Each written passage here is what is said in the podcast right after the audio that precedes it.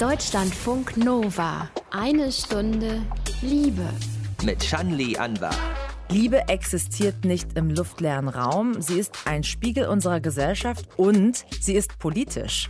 So wird das neue Buch Radikale Zärtlichkeit der Journalistin Shada Kurt angekündigt. Willkommen, Shada. Hallo, guten Tag. Also erstmal, um klarzustellen, dir geht es ja nicht äh, in deinem Buch um Beziehungstipps. Nee, leider nicht. Ich glaube, das enttäuscht auch einige. Obwohl so ein bisschen Tipps liefere ich vielleicht schon mit. Also ich habe zum Beispiel so ein sogenanntes alternatives Alphabet der Zärtlichkeit, wo ich schon so ein bisschen ein Handlungsangebot gebe oder ein Sprechangebot, wie wir miteinander anders vielleicht sprechen könnten. Mhm. Also in dem Sinne gibt es vielleicht schon die ein oder zwei anderen Beziehungstipps. Weil eben du willst eine Veränderung, dazu passt ja auch eine neue Sprache. Kannst du vielleicht ein paar Sätzen sagen, was sich genau ändern soll? Weil im Kern geht es ja irgendwie schon um die Frage, wie wir einander lieben wollen, oder? Mhm. Also was ich eigentlich möchte, was sich ändern soll, ist eine gesamtgesellschaftliche Veränderung, um die es mir geht. Also eine Gesellschaft im Grunde frei von Unterdrückung, eine gerechte Gesellschaft ohne Rassismus, ohne auch Kapitalismus, ohne Patriarchat, ohne Sexismus. Und in dem Zusammenhang möchte ich natürlich auch, dass unsere Beziehungen, unsere Freundschaften, Partnerinnenschaften genauso befreit sind von denen besagten Unterdrückungsverhältnissen. Aber mir ist eben auch klar, dass das eine nicht ohne das andere funktionieren kann. Also dass beides irgendwie zusammen funktionieren muss und beides sich gemeinsam verändern muss. Und über beides sprechen wir ausführlich mit Sheila Kurt jetzt in Eine Stunde Liebe. Willkommen. Deutschlandfunk Nova. Ihr hört eine Stunde Liebe heute mit Journalistin Sheila Kurt, die gerne über Kunst und Kultur, Innen- und Außenpolitik, über Diskriminierung und Ausbeutung. Wir haben eben schon die Begriffe gehört, Rassismus, Kolonialismus und Feminismus schreibt. Habe ich was vergessen, Schäder? Ach nö, eigentlich. Das ist schon eine lange Liste, ne? Ist also nicht, ich beschäftige mich auch gerne mit Philosophie und mein Buch hat ja auch einen sehr deutlichen Philosophieschwerpunkt. Ich habe auch Philosophie studiert, aber das hängt natürlich mit all diesen Themen, die du eben angesprochen hast, auch ja. irgendwo zusammen. Also ja. Jetzt widmest du eben dich in deinem Buch, im Untertitel heißt es der Frage, warum die Liebe politisch ist und du beginnst autobiografisch. Also was hat denn dein Verständnis von Liebe äh, in den frühesten Kindertagen geprägt, als du ein Mädchen warst? Tja, so einiges. Also natürlich so die Vorstellungen in meiner Familie wo es relativ, ich würde mal sagen, patriarchale Vorstellungen von Liebe und Partnerinschaft und Sexualität gab. Aber gleichzeitig hatte ich auch schon immer als Kind eine gewisse auch eine politische Brille, durch die ich das alles betrachtet habe. Also nicht, weil ich auf die Welt kam und direkt irgendwie Vollblutaktivistin war, sondern weil ich auch in eine relativ politisierte Familie hineingeboren bin. Und weil ich zum Beispiel, das erzähle ich auch in dem Buch im ersten Kapitel, mit gewissen Filmen aufgewachsen bin, auch im türkischen Fernsehen, die schon immer auf eine gewisse Art und Weise politischer waren als das, was zeitgleich so im mhm. deutschen Mainstream, US-amerikanischen Mainstream ja. an romantischen Liebesfilmen jetzt zum Beispiel lief. Da gibt es vor allem einen Film, den du rausgreifst. Ich will vorneweg nochmal sagen, ähm, also deine Familie, du beschreibst sie als türkeistämmige Arbeiterfamilie, aufgewachsen in Köln. Vielleicht so, um den Kontext nochmal aufzumachen. Und dann gibt es eben den Film, den du ansprichst, Sevi Boylum al-Yazmalim, wenn ich es richtig ausgesprochen oh, habe. Ja, schon sehr gut. da, da erkennt, al-Yazmalim, genau. Oh, okay. Da erkennt die Protagonistin Asia am Ende, Liebe ist Gutmütigkeit, Liebe ist Freundschaft, Liebe, das ist Arbeit. Stimmst mhm. du dem Ganzen zu? Naja, also Liebe ist Arbeit, ist ja eine Aussage mit sehr unterschiedlichen Layern. Also äh, deswegen widme ich mich dem auch unter anderem mit einem Interview mit einem fiktiven mit Karl Marx. Also es ist schon eine Aussage, die es so ein bisschen in sich hat. Also ich würde mal sagen, Liebe ist Arbeit in dem Sinne absolut, dass ich das verstehe als eine Entscheidung zum wiederholten, kontinuierlichen Handeln der gemeinsamen Arbeit, des gemeinsamen produktiven Handelns. Das ist so eine Vorstellung von Liebe, die sehr nah an so philosophischen Konzepten, zum Beispiel von Erich Fromm ist oder der Autorin Bell Hooks. In dem Sinne ja. Und gleichzeitig ist sie im Kapitalismus zum Beispiel, und darauf komme ich auch später zurück in meinem Buch, gleichzeitig auch eine Form von unsichtbare Arbeit. Und zwar einer gewissen emotionalen Arbeit, die so im Hintergrund verrichtet wird. Also diese, es ist eine relativ moderne feministische, marxistische Kritik, die halt sagt, vor allem Frauen machen im Hintergrund diese unsichtbare Arbeit der Liebe, indem sie den Mann jetzt zum Beispiel, der dann eben rausgeht und ähm, durch Lohnarbeit Geld verdient und das Geld nach Hause bringt. Und sie arbeiten eigentlich mit, indem sie ihn versorgen und Fürsorge leisten und ihn emotional aufpäppeln und so. Und das ist das, was auch irgendwie Liebe als Arbeit auch verstanden wird. Also es gibt zwei unterschiedliche Verständnisse davon, die ich beide aber sehr interessant finde und auch beide auch im Buch aufgreifen, mhm. erzähle. Und gerade dieses Verständnis von auch vielleicht Liebe ist aufopfernde Arbeit, das beschreibst du eben autobiografisch im Hinblick so ein bisschen vielleicht von der, der, die Rolle, die deine Mutter in der Ehe so ein Teilen hatte. Und du gehst auch darauf ein, dass äh, kurz ähm, vor deinem Abitur deine Eltern sich dann getrennt haben. Wie hat denn das dann dein Bild der romantischen Zweierbeziehung verändert? Naja, jetzt im Rückblick schon sehr stark verändert, aber vor allem so in dem Sinne verändert, dass es erstmal für sehr viel Chaos bei mir im Kopf und auch im Herz, also beides zugleich geführt hat. Also weil ich, wie ich schon eben sagte, mit relativ strikten Vorstellungen von dem, was irgendwie der Wert der Familie ist, was der Wert einer monogamen Ehe ist, aufgewachsen bin und die auch immer wieder auch in meiner Familie, aber auch in meinem Umfeld irgendwo propagiert wurden.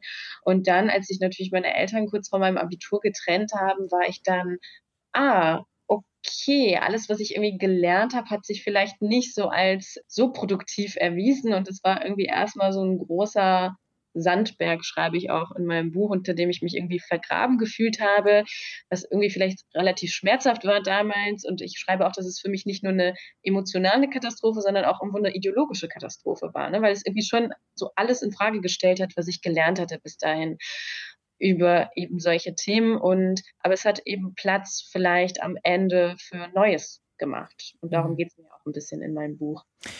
Du beschreibst auch sehr ausführlich eben, was unsere Vorstellung allgemein vielleicht von romantischen Zweierbeziehungen so im Klischee jetzt gesehen in westlichen Gesellschaften ausmacht. Und du hast ja schon angesprochen, du beziehst dich da sehr viel auch auf die Philosophie, oder? Mhm.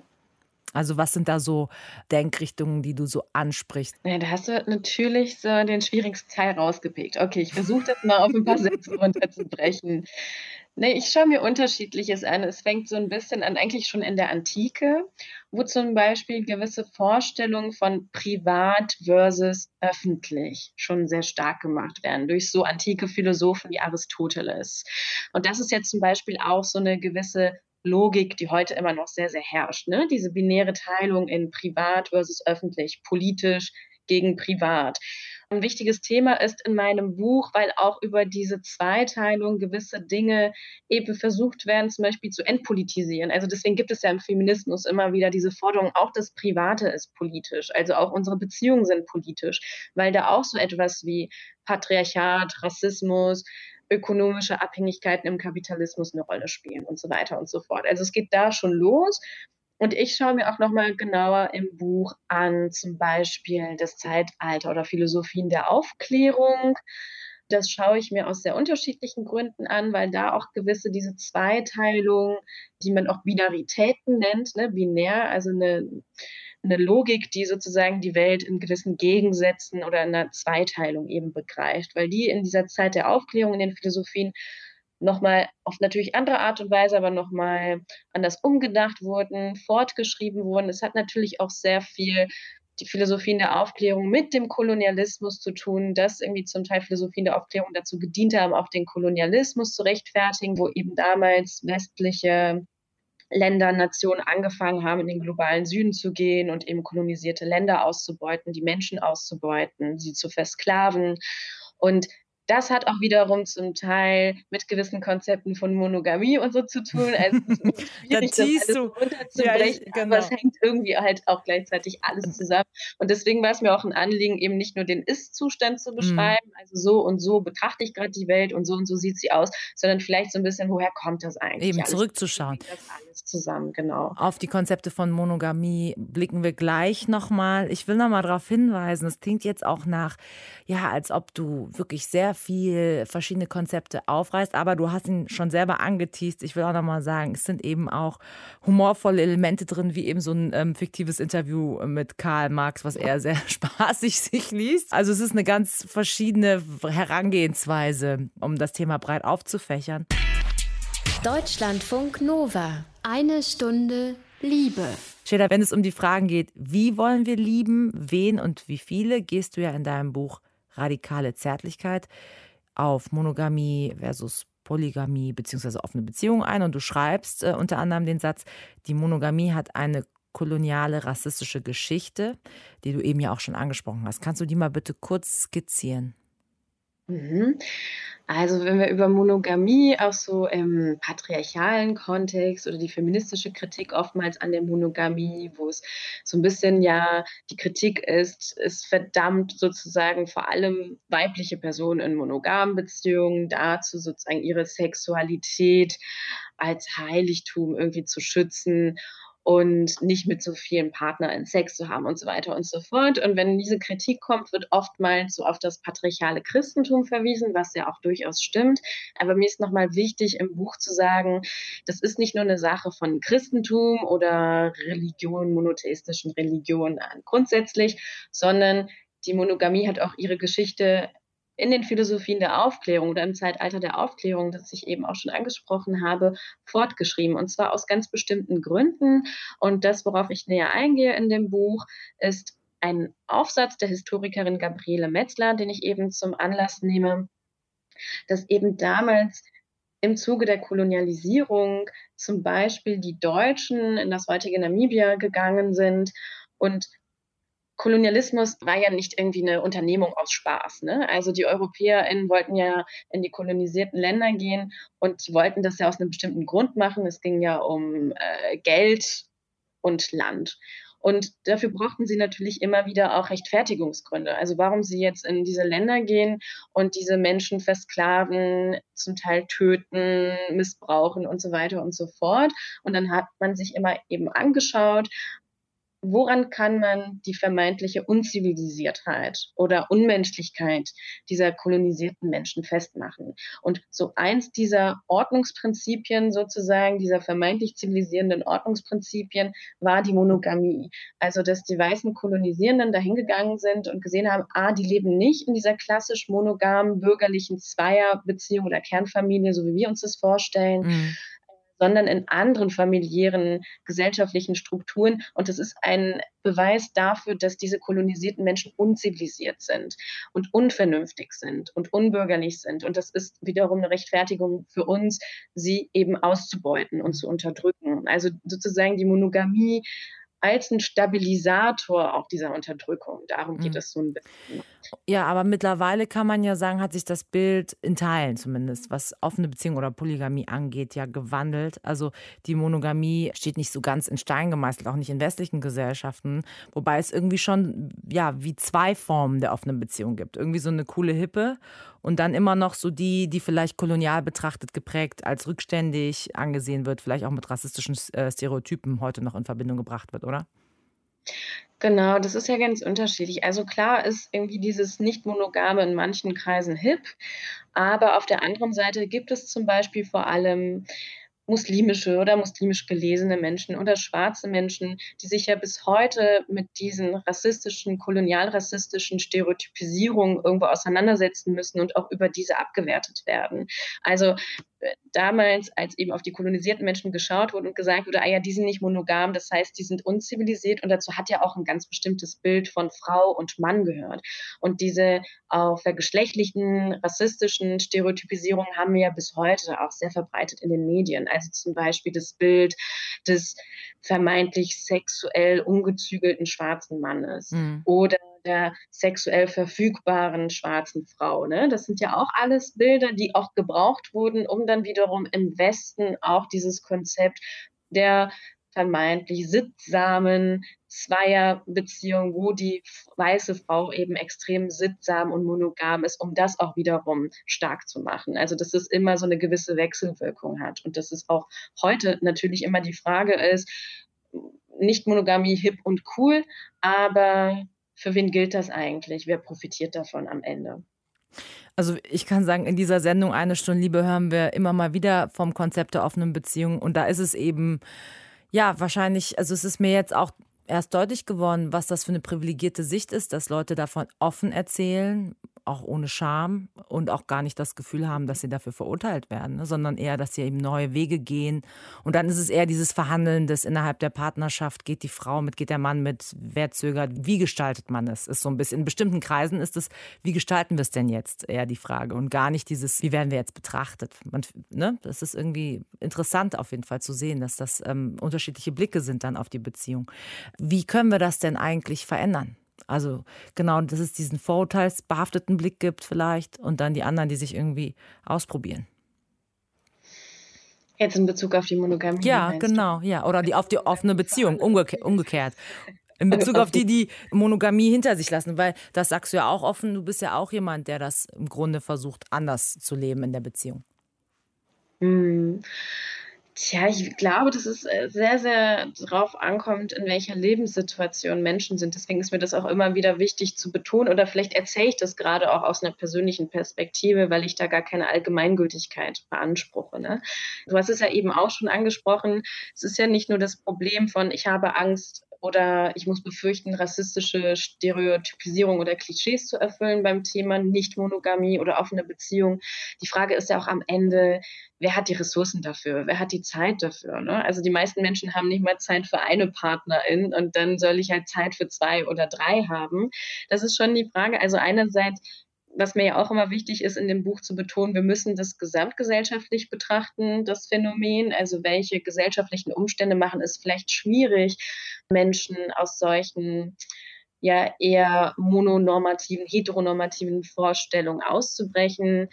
Und auf der anderen Seite ja, was ja eigentlich schon seit Jahren eigentlich auch passiert, also eine andere Öffentlichkeit schaffen. Auf Instagram passieren ganz tolle Sachen, wo es auch ganz tolle Seiten gibt mit wirklich Tipps für Polyamorie.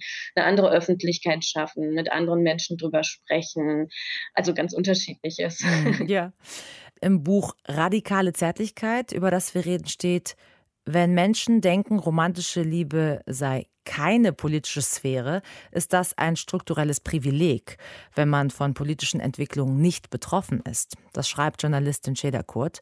Wie ist das, Scheda? Welche Rolle kann zum Beispiel Rassismus in Zusammenhang mit Liebe spielen?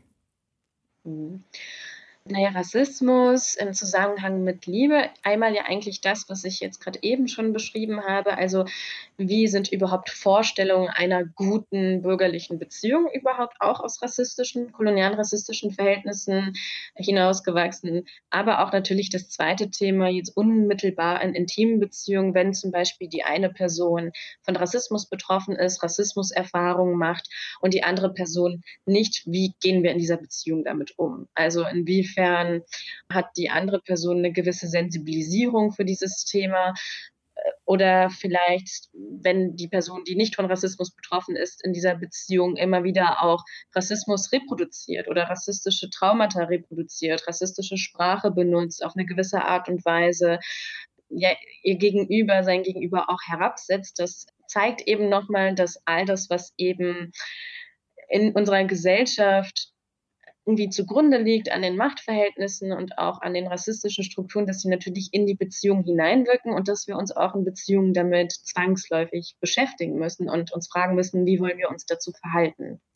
Bei Rassismus ist es ja oft so, viele denken, ach, was ist viele, aber manch einer denkt, ich bin davon doch ausgenommen, ich habe doch irgendwie, ich reflektiere das und so weiter. Aber eigentlich muss man sich deutlich machen, dass selbst wenn man reflektiert ist, äh, aus einer bestimmten Position heraus, äh, ganz unabsichtlich eben Konstellationen entstehen und eben Dinge entstehen, ja, Mikroaggressionen vielleicht auch, die einem selber gar nicht so bewusst sind. Ne?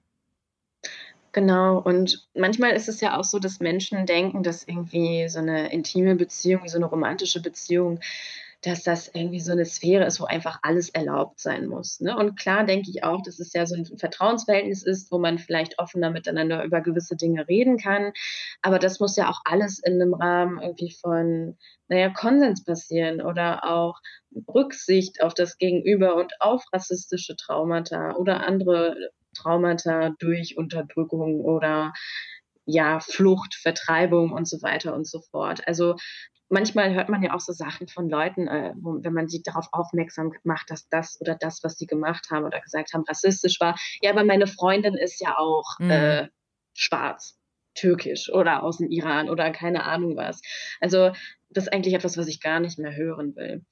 Ganz im Gegenteil, es sollte dich ja vielleicht dann umso mehr dazu auch antreiben, dich wirklich mit diesem Thema aufrichtig auseinandersetzen zu wollen und nicht nur im Sinne von, ich möchte mich selbst entlasten oder, ne, oder mich selbst immunisieren. Mhm. Du gehst auch auf die MeToo-Bewegung ein, die Debatte um sexualisierte Gewalt. Die zeigt auch aber auch, nicht alle wollen etwas an bestimmten Machtstrukturen in der Liebe verändern. Auch nicht die, sage ich mal, die davon betroffen sind, die innerhalb dieser Strukturen eher unterliegen. Also selbst einige Frauen klagen, was wird denn dann zum Beispiel jetzt im Rahmen der MeToo-Debatte, was wird aus der vermeintlichen Flirtkultur? Was entgegnest du denen? Ich denke immer, eine Flirtkultur, die letztendlich dadurch bedroht wird oder davon irgendwie ausstirbt oder ich weiß nicht, was sich diese Menschen vorstellen. Dadurch bedroht ist, dass eigentlich gefordert wird, dass Menschen offen miteinander sprechen können, dass sie über ihre Bedürfnisse offen miteinander sprechen können, dass sie über ihre Grenzen offen miteinander sprechen können. Eine Flirtkultur, die daran ausstirbt, sollte vielleicht auch einfach gar nicht existieren in meinen Augen. Also was ist das für eine Flirtkultur, die davon lebt, dass ich meine Bedürfnisse nicht und auch meine Flirtbedürfnisse vielleicht nicht offen kommunizieren kann? Und du hast natürlich einen absolut richtigen Punkt.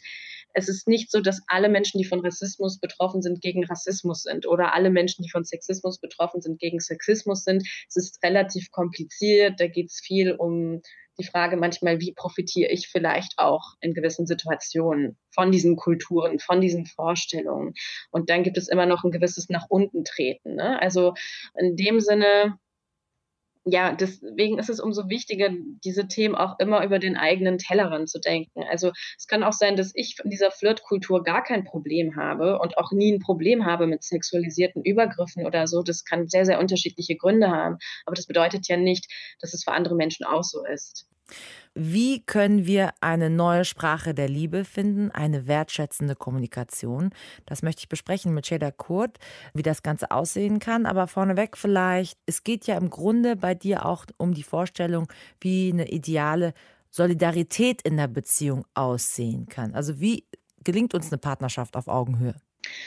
Ja, auch da muss ich leider wieder enttäuschend sagen. Es gibt nicht diese eine Lösung. Es gibt nicht das eine Rezept, ne? Mhm. Genau, weil ich meine, Beziehungen unfassbar unterschiedlich sind und eben Bedürfnisse auch in Beziehungen sehr unterschiedlich sind. Und genau darum geht es mir eigentlich irgendwie, dass wir irgendwann im besten Fall in einer Gesellschaft leben, in der Beziehungen so vielfältig und Bedürfnisse so ganz selbstverständlich vielfältig sind, ne? dass sie gar nicht mehr Lösung A oder B brauchen. Aber ich kann ja mal erzählen, was mir vielleicht irgendwie geholfen hat so in meinen Beziehungen oder was ich als relativ interessante, schöne Konzepte finde. Darüber schreibe ich zum Beispiel auch in meinem Buch so etwas wie gewaltfreie beziehungsweise wertschätzende Kommunikation. Also so Kommunikationskonzepte, wo es wirklich darum geht, okay, wie können wir über Bedürfnisse sprechen? Und bei gewaltfreier Kommunikation, ich habe mal so einen Workshop gemacht, der hat mich total brennend interessiert. Da geht es eben darum, dass du halt auf dein Gegenüber zugehst und du merkst, irgendwas stört dich, irgendwas gefällt dir nicht, irgendwas fehlt in der Beziehung, dass du nicht direkt kommst mit, ja, das und das hast du gemacht, das ist scheiße, hör auf, das zu machen. Weil es kann ja auch sein, dass das dem Gegenüber überhaupt nicht bewusst ist oder für das Gegenüber irgendwie wichtig ist, das zu machen. Und deswegen gehe ich auf mein Gegenüber mit, der Nachricht, ich habe das Bedürfnis in unserer Beziehung nach zum Beispiel Sicherheit. Ich habe das Bedürfnis nach Ehrlichkeit. Ich habe das Bedürfnis, dass ich wahrnehme, dass du an unserer Beziehung arbeitest. Und was denkst du, könntest du mir anbieten, dass wir dieses Bedürfnis erfüllen? Das ist sozusagen ne, nicht auf die eine Lösung eben ausgeht, wie ich eben auch schon sagte, mhm. sondern so ein gemeinsames Lösung suchen ist. Aber gleichzeitig schreibe ich auch in dem Buch, und das ist auch sehr wichtig, dass es auch bei so Konzepten wie gewaltfreier Kommunikation oder auch allen anderen Kommunikationskonzepten, dass wir immer im Hinterkopf behalten müssen, dass Menschen aus unterschiedlichen Positionen sprechen.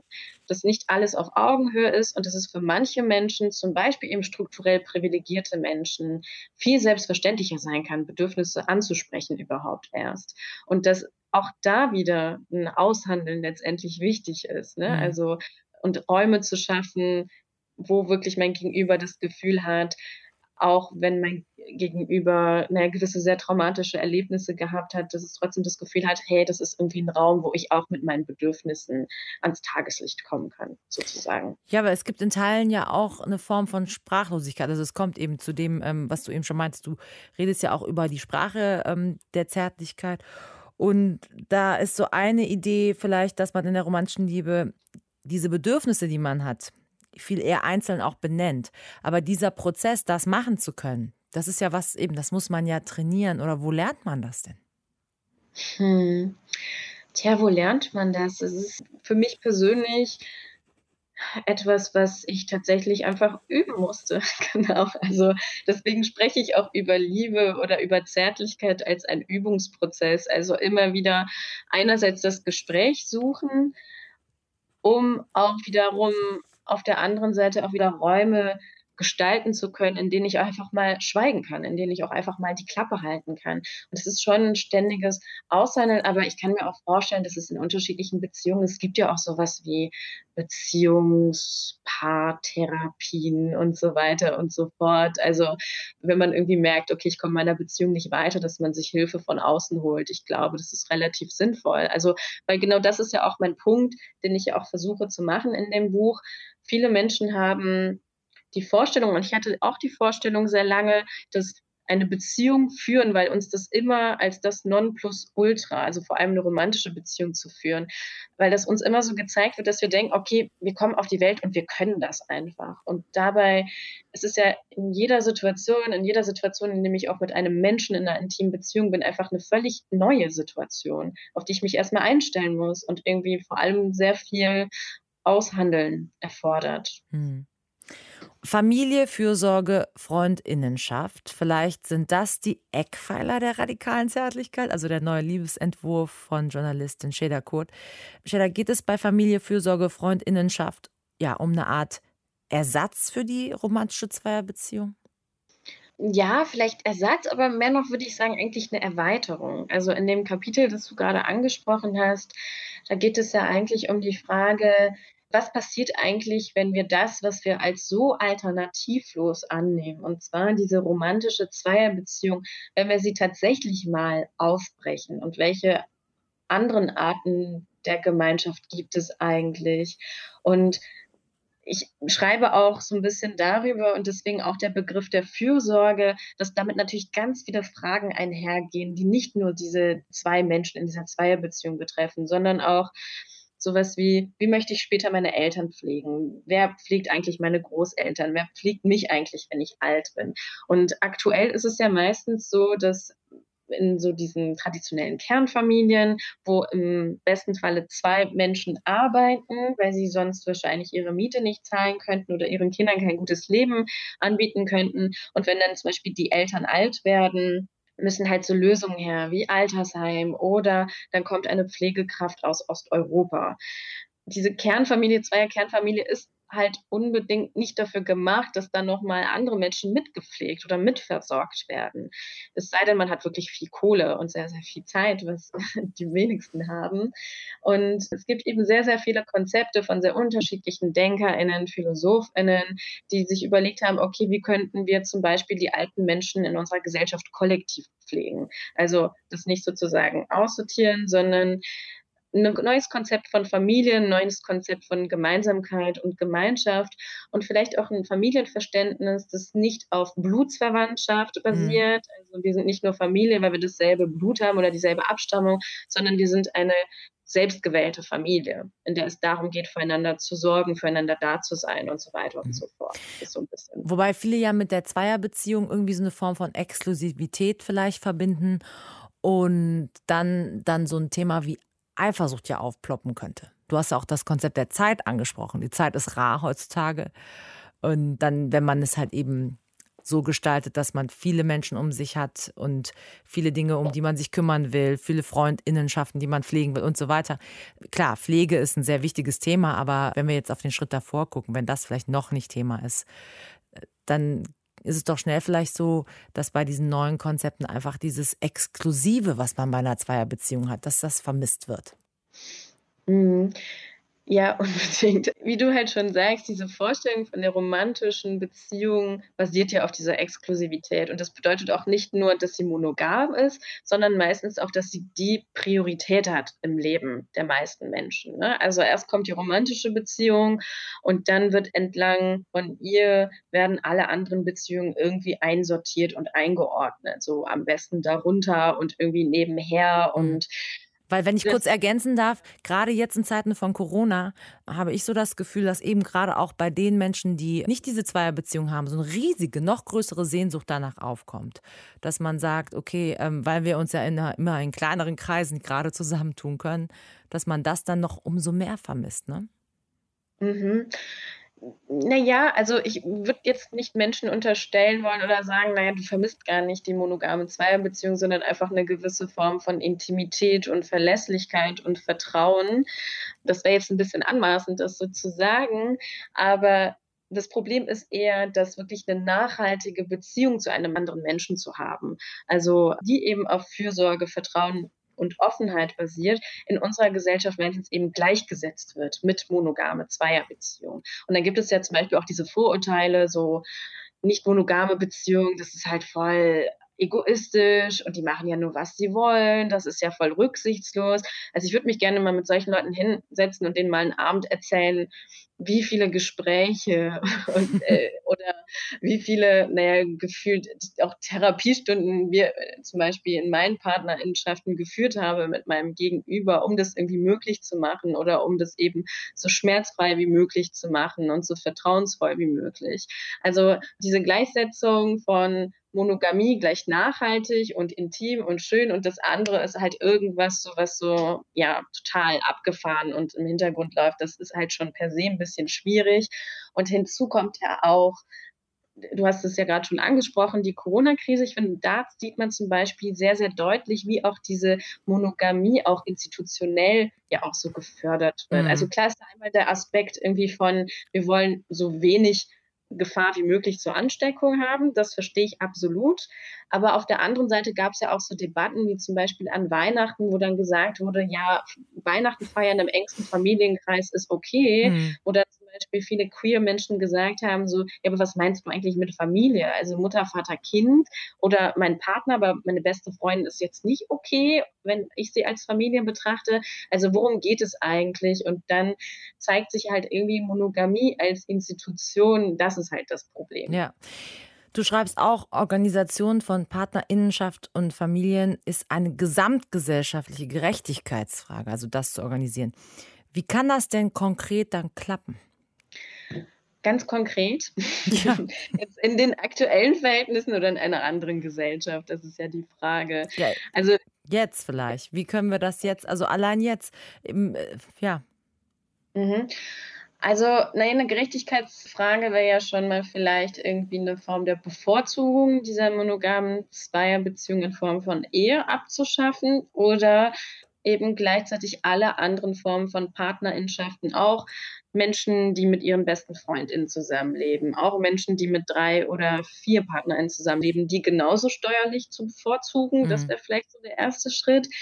Aber vor allem geht es mir bei dem Satz, den du jetzt gerade erwähnt hast, wieder also um dieses Thema Pflege und Fürsorge. Also wie pflegen wir zum Beispiel alte Menschen in unserer Gesellschaft oder hilfsbedürftige Menschen und so weiter und so fort. Wie kriegen wir das eigentlich alles unter? Das ist natürlich vor allem eine Frage auch des Geldes. Also ich habe da jetzt keinen konkreten Gesetzesplan so in der Tasche, den ich jetzt hier auftischen könnte, aber es braucht halt einfach eine unfassbar groß angelegte naja, finanzielle Förderung von Menschen, die ihre geliebten Menschen, Eltern, Großeltern pflegen wollen.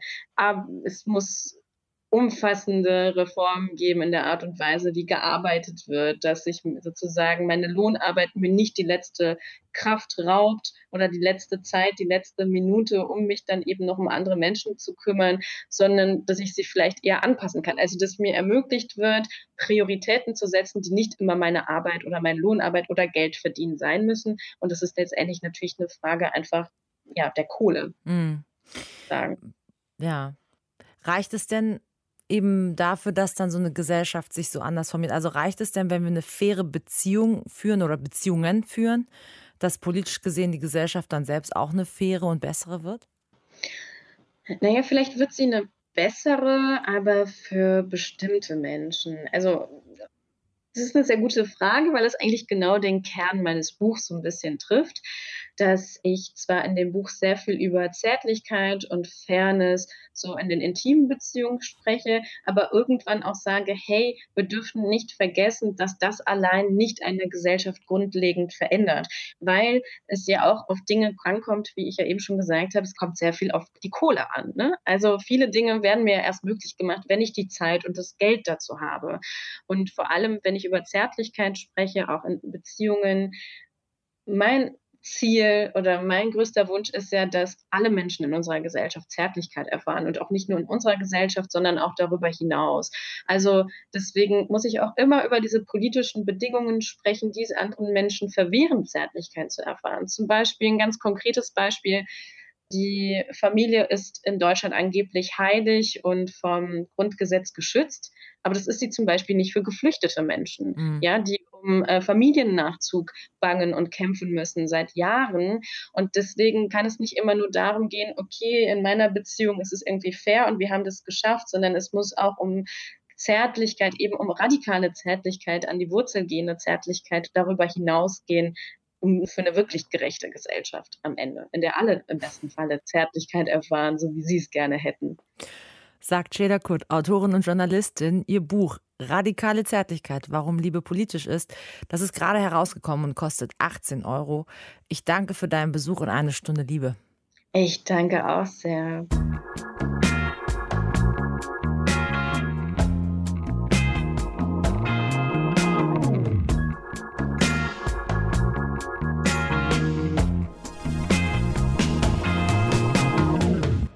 Zum Schluss gibt es noch das Liebestagebuch, was wunderbar zu dieser Sendung mit Sheila Kurt passt, denn es geht um ja, Polyamorie. Wir möchten jemand Neues in unserem Liebestagebuch-Team vorstellen. Sascha, der ist Polyamor, hat gerade zwei Partnerinnen, Tamara und Mia. Und mit Mia lebt er zusammen in einer Wohnung. Und was für Sascha Polyamorie genau bedeutet, wie er diese Form der Partnerschaft für sich überhaupt entdeckt hat, das alles erzählt er heute in seinem ersten Liebestagebuch. Ich war theoretisch schon mal in einer monogamen Beziehung, allerdings war das mit 16. Und die Person, mit der ich damals in der Beziehung war, das hat eigentlich von Anfang an nicht wirklich gepasst und das war jetzt auch nicht die tiefgründigste Beziehung dadurch. Danach habe ich halt überlegt, was ich eigentlich will in einer Beziehung. Und dann ist mir auf jeden Fall klar geworden, dass ich nicht einfach nur in einer Beziehung sein will, die alle gesellschaftlichen Klischees erfüllt. Und dann eher durch Zufall habe ich Leute kennengelernt, die Polyamor äh, leben habe mich dann ein bisschen damit beschäftigt.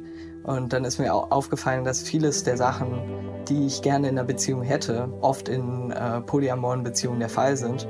Dass man deutlich mehr miteinander redet, dass es deutlich mehr Flexibilität gibt, dadurch, dass halt schon allein die ganze Beziehung nicht das ist, was die Gesellschaft oft von der Beziehung erwartet. Und dadurch eben man viel mehr dazu kommt, darüber nachzudenken, was man denn überhaupt selbst will. Dann habe ich halt eben mich ein bisschen mehr damit beschäftigt, ähm, mich mit Leuten unterhalten, die äh, Polyamor leben und YouTube-Videos dazu geschaut und ähm, Texte gelesen und so.